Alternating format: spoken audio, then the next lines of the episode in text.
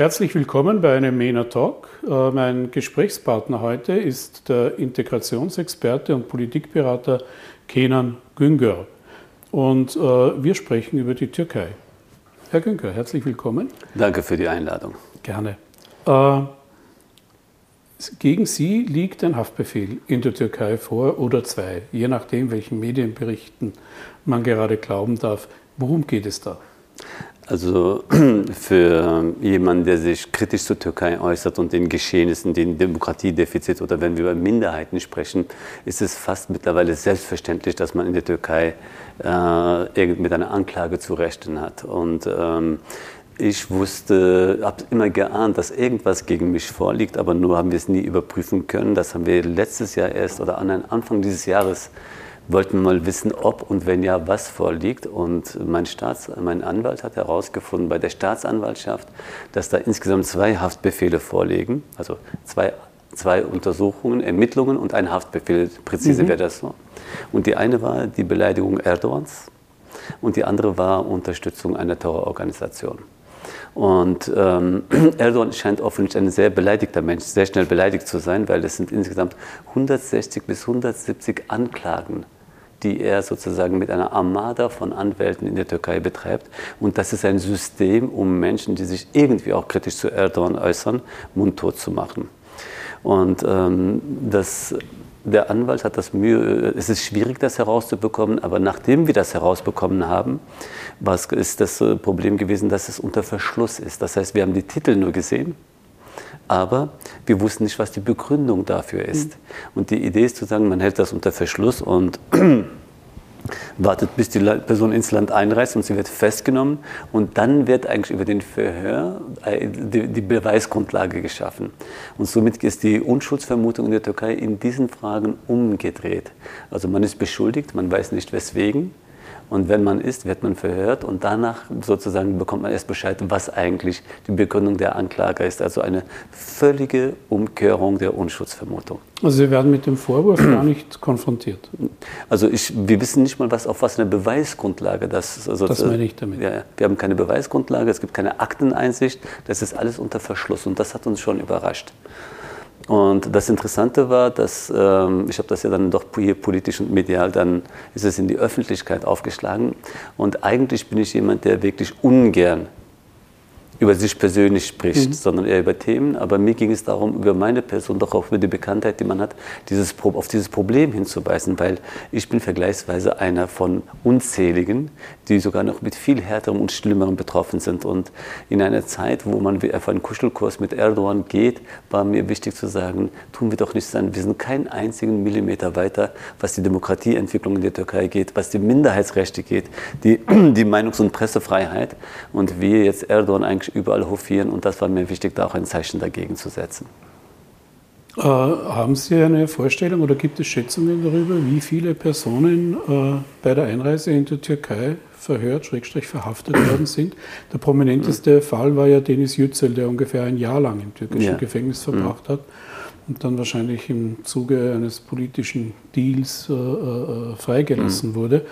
Aber für weniger Prominente schaut das ja wesentlich schwieriger aus. Ja, viele. Also ähm, ob es, äh, ich habe die Zahlen, ich, ich, ich, kenne keine konkrete Zahl, aber äh, von einem, in meinem Umkreis, kriegen, genau, von meinem Umkreis gibt es so viele schon, die dafür berichten. Und es gibt ja Leute, die eigentlich, wenn sie ins Land einreisen, wieder ausreisen müssen. Das heißt, sie kommen mhm. nicht mehr ins Land.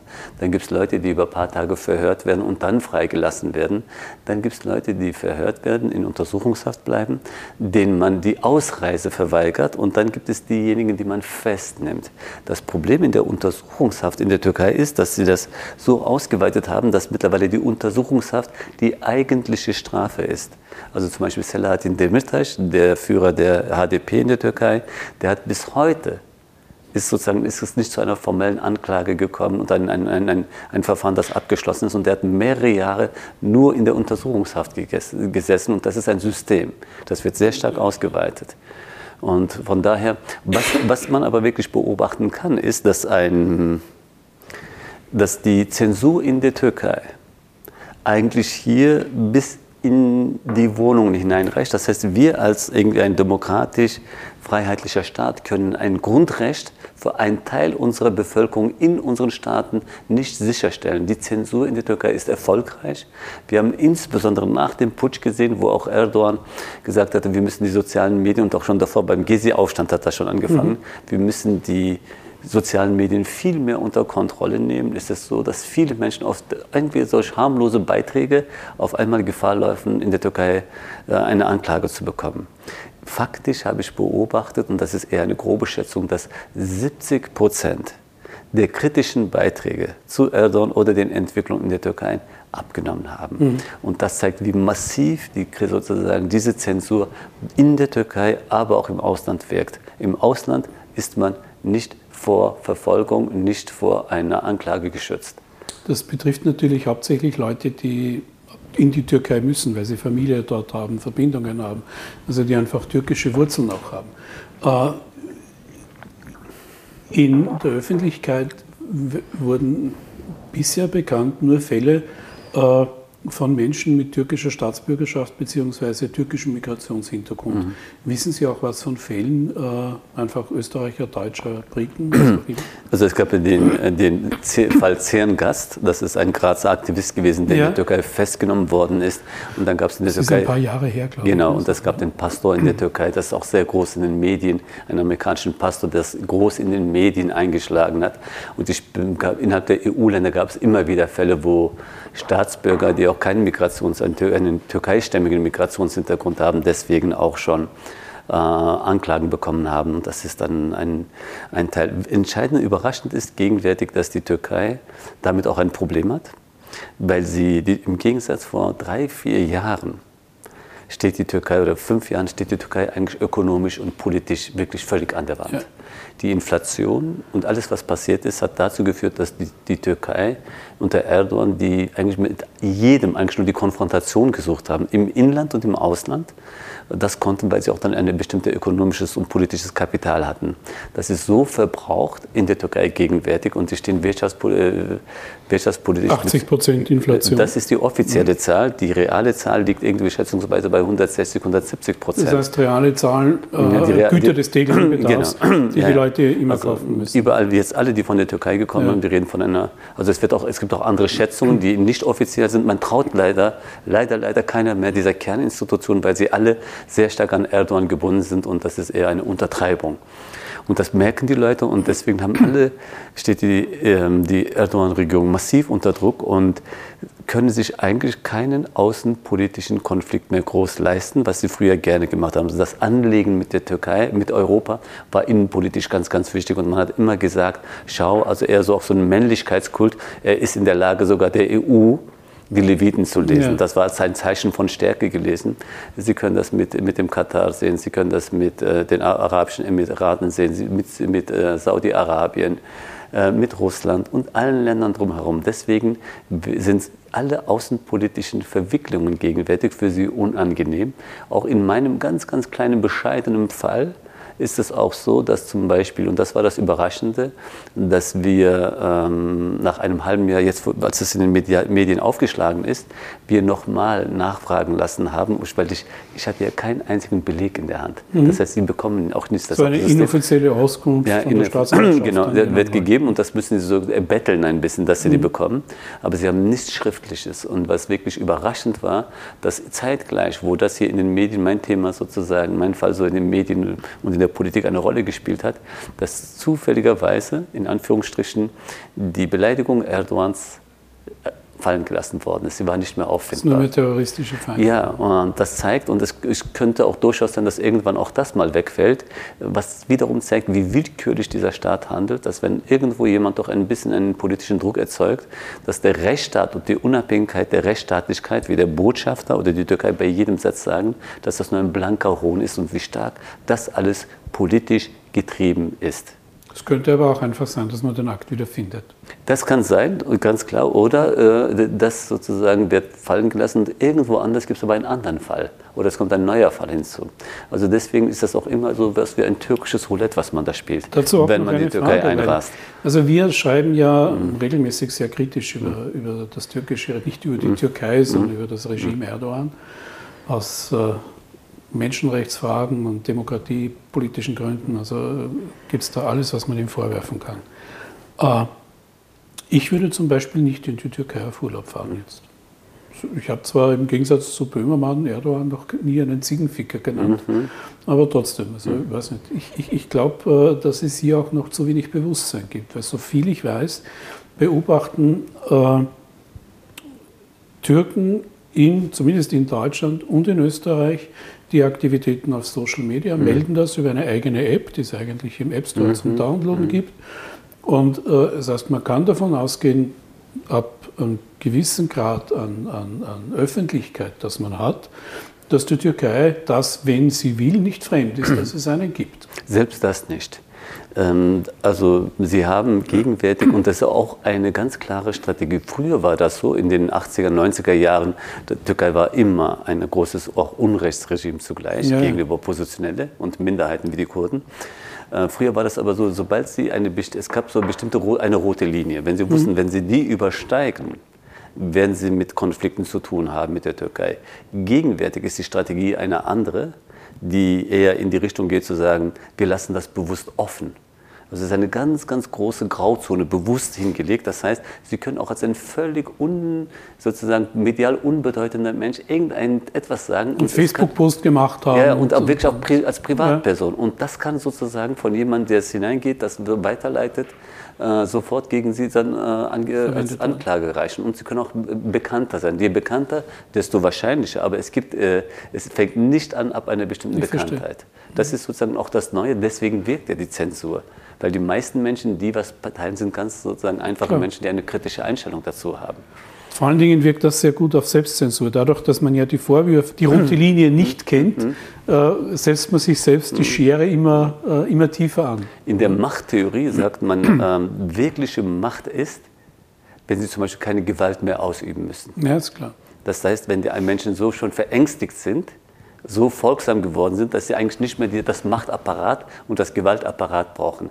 Alle Systeme, die einen starken Gewaltapparat brauchen, haben eigentlich nicht die wirkliche Macht, weil sie wissen, dass sie immer noch mit Widerstand und Rebellion oder Nichtbefolgung zu rechnen haben. Strafe einen, mhm. erziehe 100. Genau. Ja. Genau so.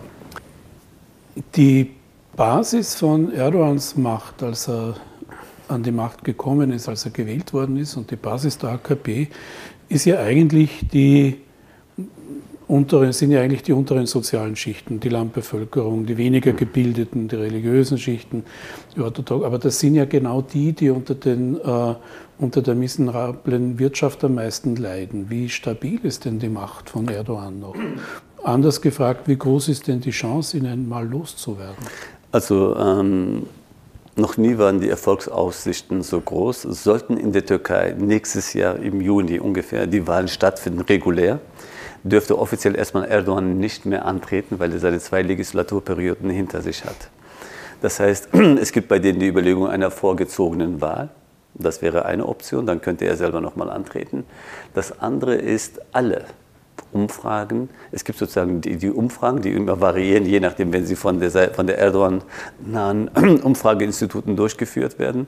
Aber es gibt den Mittelwert aller Umfragen, die Sie über die Zeitachse sehen können. Mhm. Und der ist der entscheidende gute äh, Faktor. Und dort können Sie sukzessive sehen, mit dem wirtschaftlichen Abschwung und jetzt sozusagen auch mit der hohen Inflation, dass Erdogan von 44 Prozent gegenwärtig zwischen 28 und 30 und 31 Prozent rangiert. Das ist immer noch beachtlich viel.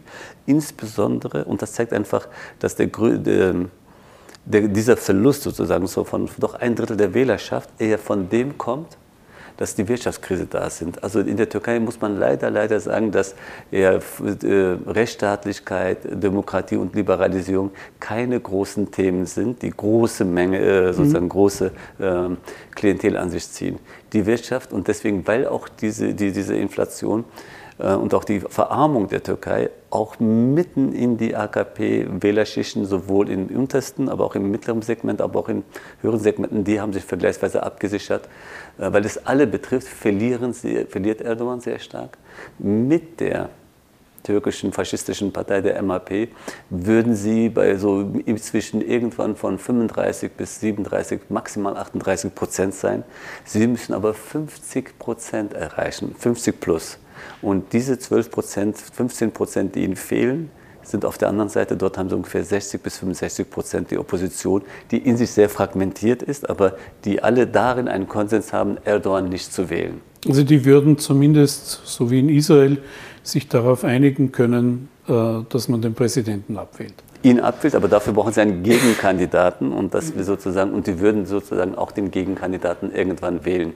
Die Frage ist zum Beispiel, wie die kurdische HDP dazu steht, weil sie de facto nicht in der offiziellen Opposition ist, aber es, man wird auch versuchen, wir haben noch Zeit, wie sich das noch entwickelt. Wenn sie schaffen, dass die AKP den Präsidentschaftskandidaten der Opposition mit unterstützen, und das müsste einer sein, der auch annehmbar auch für die HDP wäre, äh, haben sie überhaupt keine Chancen. Meine Sorge ist vielmehr, also sollte die Wahl halbwegs regulär laufen, kann man mit ganz, also wirklich mit hoher Gewissheit sagen, dass er überhaupt keine Chancen hat. Im Gegenteil, je länger wir nach vorne kommen, desto eher verliert er an, an sozusagen auch noch Ansehen. Das heißt, bis zum Wahlkampf kann es auch noch weiter runtergefallen sein. Erdogan war aber immer geschickt in Wahlkämpfen, also er ist sehr erfahren, in Wahlkämpfen Spiele zu spielen, und zwar gute und auch, äh, er scheut sich auch nicht dann irgendwie in der Türkei mit Bombenanschlägen, mit äh, einer, einem Ausnahmezustand, den er damals auch zum Teil mhm. mit fast berufen hatte, äh, Wahlen auch so annullieren, die ihm nicht zuträglich sind. Deswegen, ich habe vor einigen Jahren, bis vor sechs, acht, sieben Jahren, habe ich gesagt, ich traue Erdogan vieles zu, aber nicht alles. Heute würde ich sagen, ich traue ihm alles zu. Und das ist ein Weltenunterschied, das zu sagen. Das hört sich sehr einfach an. Das heißt, ähm, äh, wer weiß, dass sozusagen in der Türkei wieder irgendwie bestimmte Konflikte hochgeschürt werden, wir einen Ausnahmezustand erleben oder einen großen vaterländischen Krieg anfangen. Es geht anfangen. ja einfach, oder? Eigentlich geht es ja einfach. Sobald der Gegenkandidat hm. feststeht, hm wird man ermitteln und draufkommen, dass er eigentlich ein Terrorist ist. Dann mhm. wird es zwei, drei Anschläge geben in, in, in Großstädten mit vielen Toten. Mhm. Und schon ist alles wieder ganz anders. und schon kann ich das öffentliche Bild wieder drehen. Oder einen außenpolitischen Konflikt herbeiführen, also so, wo er diese, dieser vaterländische Schulterstoß immer mhm. bis jetzt gelungen ist. Da muss man aber sagen, einerseits ist das für ihn einfach gewesen. Es ist aber, man muss auch zugleich sagen, Gegenwärtig ist das nicht mehr so einfach. Einfach aus dem Grunde, weil ihm die, das Kapital dafür fehlt. Also auch es ist ja der, die, die Lire ist ja völlig im Keller. Genau. Dadurch werden alle Importe, alle Einkäufe für die Türkei unerschwinglich bis ja, also unbezahlbar. Und noch dazu steuert Erdogan ja überhaupt nicht dagegen, sondern mhm. er senkt die Zinsen, weil er mhm. glaubt, damit die Wirtschaft äh, ja. ankurbeln zu können. Also er ist, glaube ich, der einzige Mann auf der Welt, der Inflation mhm. mit Zinssenkungen genau. bekämpft. Das, ja? so, das kann nicht gut gehen. Das, das kann nicht gut gehen, aber es ja? ist nicht nur das einzige Problem. Es ist nicht nur die Zinspolitik gewesen, sondern es ist ja sozusagen, die Investoren haben sich nicht wegen der Zinspolitik zurückgezogen, ja, sondern es war einfach zu sagen, wir haben keine sozusagen Sicherheit in dem Lande, wie auch sozusagen der Land, dieser Staat agiert und langfristige Investitionen brauchen rechtsstaatliche Sicherheit, ökonomische Sicherheit, auch Stabilität. Das alles fehlt und das ist sozusagen deswegen, wer heute die Wirtschaft in der Türkei wieder auf halbwegs auf Vordermann, Vorderfrau bringen will, der darf, also das sagen auch alle Ökonomen, das ist schon längst keine ökonomische Frage mehr, sondern das muss in einem Bündel mit Rechtsstaatlichkeit, mit äh, vielen anderen, wie der Stabilisierung der Strukturen, mit der Unabhängigkeit der Zentralbank und so weiter einhergehen. Deswegen ist gegenwärtig wäre eine eine nur eingegrenzte wirtschaftspolitischer Zugang überhaupt keine Lösung mehr in der Türkei. Wenn wir von Stabilität reden in der Türkei, dann muss man ja immer auch vom Militär reden. Wo steht denn das Militär? Da hat es ja eine, äh, nach diesem Gülen-Putsch oder Nicht-Putsch, da möchte ich dann eh noch kurz mit Ihnen drüber sprechen, äh, hat es ja unglaubliche Säuberungsaktionen gegeben mhm. von Zehntausenden Leuten. Ich gehe davon aus, dass auch die, die Mil das Militär entsprechend mhm. bereinigt mhm. Äh, worden ist. Kann man abschätzen, ob das Militär für einen Wechsel von Erdogan weg äh, zur mhm. Verfügung stünde? Bevor ich noch auf das eingehe, hätte ich noch einen Gedanken zu ja. den Wahlen, weil das ist entscheidend. Ähm, ich traue Erdogan alles zu, nur wirkt vieles nicht mehr. Er ist nicht mehr der große Spielmacher. Diese mhm. Reputation hat er zunehmend verloren, aufgrund der desolaten Wirtschaftslage, aber aufgrund sozusagen, dass er auch alle ist, also man sieht es in den Wählerpräferenzen, welche Themen wichtig sind. Und jetzt ist alles Wirtschaft, Inflation, Klar. diese Themen. Und alle Themen, mit denen man früher resuiert hat, also Kurden, Terrorismus, Griechenland, Syrien, wo er früher sozusagen sofort außenpolitisch sofort Stimmung schaffen konnte, das interessiert die Leute nicht, weil sie sehen zum Schluss sozusagen am Abend haben wir nichts mehr zu Hause zu essen. Und das sozusagen macht ihm das große Schaffen. Er hat weder die finanziellen noch die politischen Ressourcen, da groß was zu bewegen. Es sei denn wirklich, und das ist meine große Sorge, äh, so wie bei Putin, wenn Leute am Wanken sind, dass sie sagen, mit mir in den Abgrund. Das ist das mhm. Schlimmste, was ich mir vorstellen äh, könnte und was ich mir aber überhaupt natürlich nicht wünschen kann, weil das würde auch jeder Rationalität entbehren. So, das wäre noch das eine. Äh, Wer würde sich da anbieten als bevorzugtes Ziel einer solchen Aktion? Die Kurden? Die Kurden sowieso. Also äh, das Dumme ist, er ist gegenwärtig, das schafft er es auch nicht mehr und er weiß, dass es auch nicht mehr so zieht. Also zum Beispiel die erste, ähm, der erste Krieg gegen die Kurden in Syrien hat dazu geführt, dass er wahnsinnig den Schulterschluss mit allen Parteien hatten. Mhm. Er hat es verlängert und jetzt merkt er, bei allen Vorstößen ist es nur noch zwei Tage, drei Tage noch ein großes Thema. Aber die Leute also solange diese Wirtschaft, also solange die Leute wirklich nichts mehr zu essen haben, interessieren Kommt die Themen nicht, mehr durch. Und das Dumme ist, und dadurch reduziert sich eigentlich das Feld der Möglichkeiten, die er bespielen kann. Also er ist eigentlich auch sehr stark jetzt gedrängt.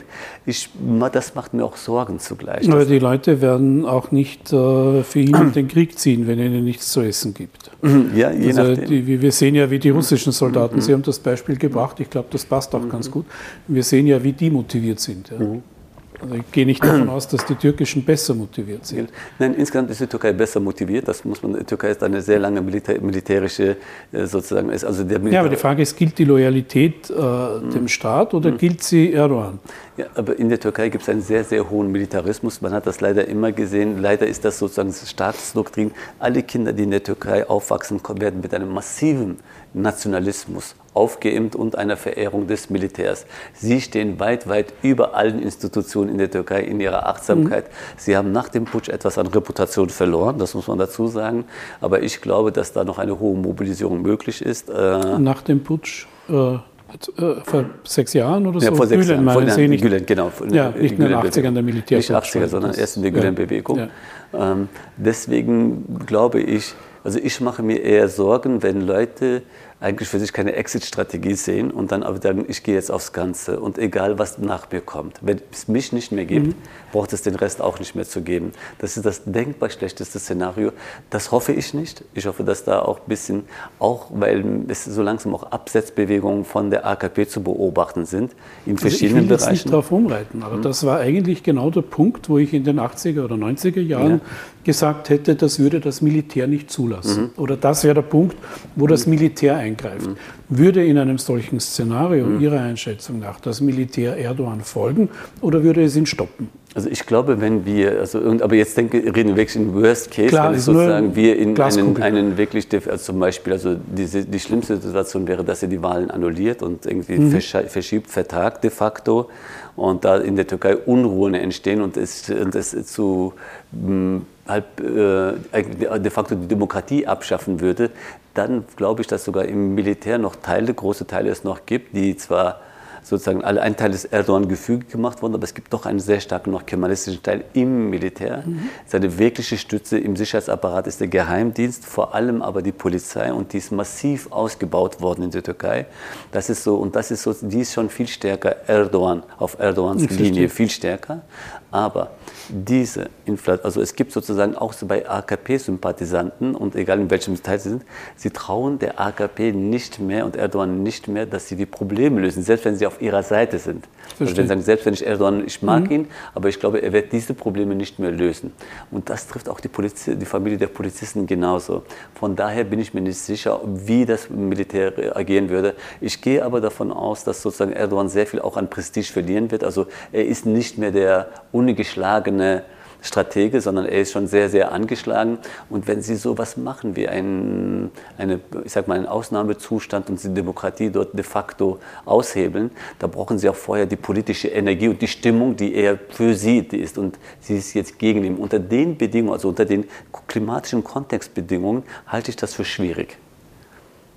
Und von daher hoffe ich, dass wir so halbwegs vernünftige Wahlen stattfinden, dass da auch Manipulation eine Rolle spielt, ist nicht nur hochwahrscheinlich, sondern ganz sicher.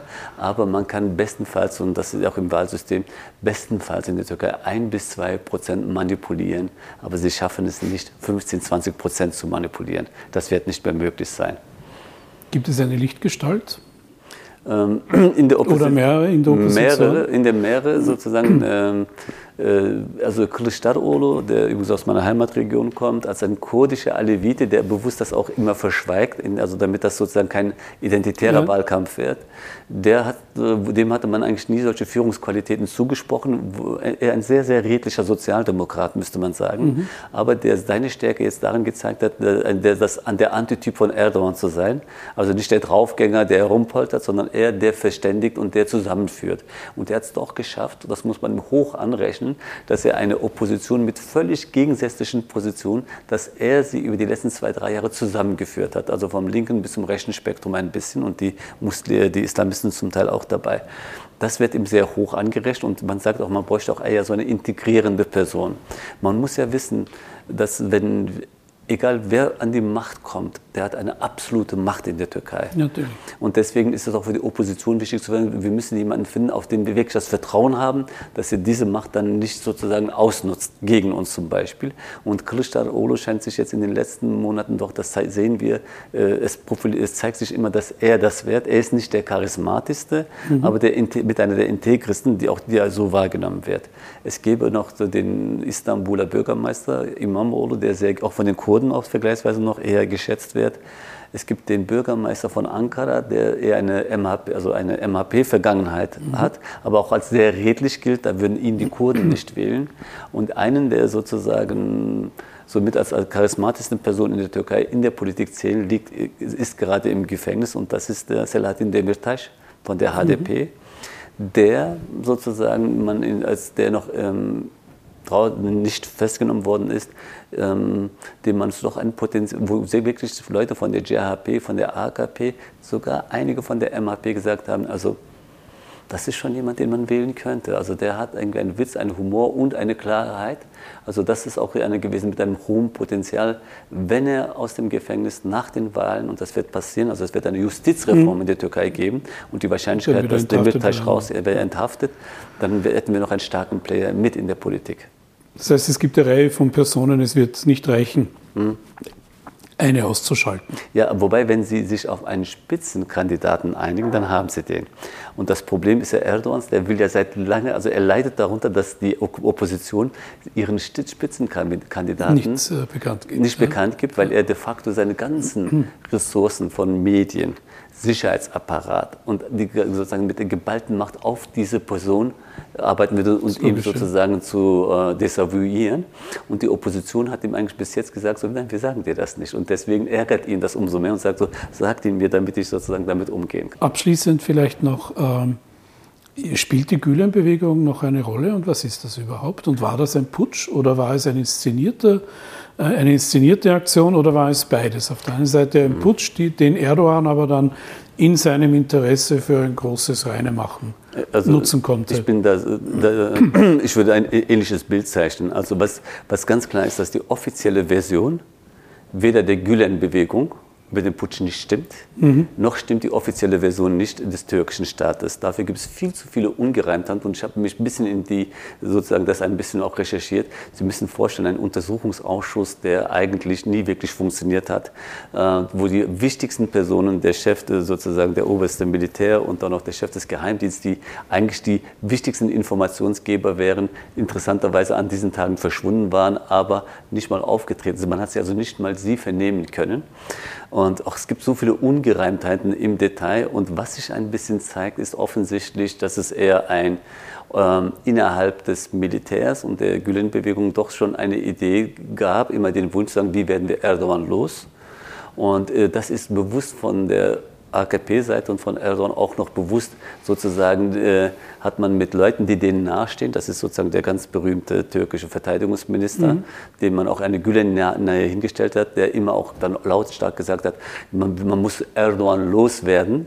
Und die Gülen-Bewegung hat sich darauf vertraut, sagen, wenn ein Putsch stattfindet und er dann an die Spitze dieser Bewegung kommt, weil ohne die Spitze des Militärs können sie keinen Putsch durchführen. Klar, ja. Und das ist bis zuletzt nach offen geblieben. Und sie haben dann sozusagen im Glauben, dass, äh, dass sie dann mitmachen würden, diesen Putsch begangen, weil de facto war ja offensichtlich von den, von, von denen, die dann äh, sozusagen den Putsch gemacht haben, dass es so eine kleine Gruppe war, sodass es eigentlich schon vorne hinein klar war, dass sie niemals damit erfolgreich sein können, es sei denn, es setzt sich sozusagen der Chef des Militärs nach vorne und mhm. verhindert Sachen. Wichtig ist, er hat auch nichts also ein Befehl von ihm hätte dazu geführt, dass auch der Putsch sofort zum Erliegen gekommen wäre, weil man, wenn er, und das, und das hat er auch, auch, nicht gemacht. Hat er auch nicht getan. Also er hat bis zum Schluss gewartet und es gibt sehr gute Hinweise darauf hinweisen, dass das es. Das ist der österreichische Weg. Genau. Eigentlich. Nein, nein, nein. Das, man hat sie auflaufen lassen. Man hat ja. sie erstmal sogar, äh, ja. sogar darin motiviert, den Putsch zu machen, ihnen sie das Gefühl gegeben zu sagen, so, ihr könnt es, sozusagen wir von der Militärspitze sind dabei und auch in der Politik und so weiter. Und man hat sie sozusagen dann eigentlich schon fast mit ermutigt, und da, um dann wirklich sie in die Falle klappen zu lassen, weil damit haben sie eigentlich die ganze Gülen-Bewegung, die tief im Verwaltungsapparat, im Militär ist, alle auf einmal sind sie losgeworden, plus haben sie einen Ausnahmezustand erklärt, womit sie einen Großteil auch der Opposition sich entlegen konnten und das Land über Ausnahmeregeln zum Teil bis heute noch regiert wird. Wann waren Sie das letzte Mal in der Türkei? Ähm, vor sieben Jahren. Und, ein, und nach dem Putsch und äh, wusste ich, dass ich nicht mehr einreisen kann. Das in, also in einer Zeit, wo sie jeden festgenommen haben, war die Wahrscheinlichkeit ja. auch gut, dass sie dich auch festnehmen. Ist das Beste, was wir uns wünschen können für die Türkei und für Sie, dass Sie nächstes Jahr wieder mal in die Türkei fahren, oder? Ich glaube, das kann durchaus länger tun. Es, es, das kann länger tun, bis die Justizreform kommt. Nein, nein, aber ich wünsche mir das für die Menschen in der Türkei. Ich bin ja. Gott sei Dank hier in einem geschützten Raum, aber die, wir haben so viele Oppositionen, so viele Menschen, Bekannte, die ich kenne. Und es ist schon hart zu sagen, man kann eigentlich die, die, die Erde, in der man geboren ist, wo ich meine Ver Verwandtschaft, meine Kindheit habe, eigentlich seit sieben Jahren nicht, besuchen kann. Und Sie sind nicht diejenigen, die irgendjemanden verbieten sollten, äh, dorthin zurückzugehen, wo man eigentlich auch Wurzeln hat. Danke fürs Gespräch. Aber gerne. Eine Produktion von MENA Watch, dem unabhängigen Nahost-Think Tank. Auf unserer Website finden Sie täglich aktuelle Informationen und Analysen. Besuchen Sie uns.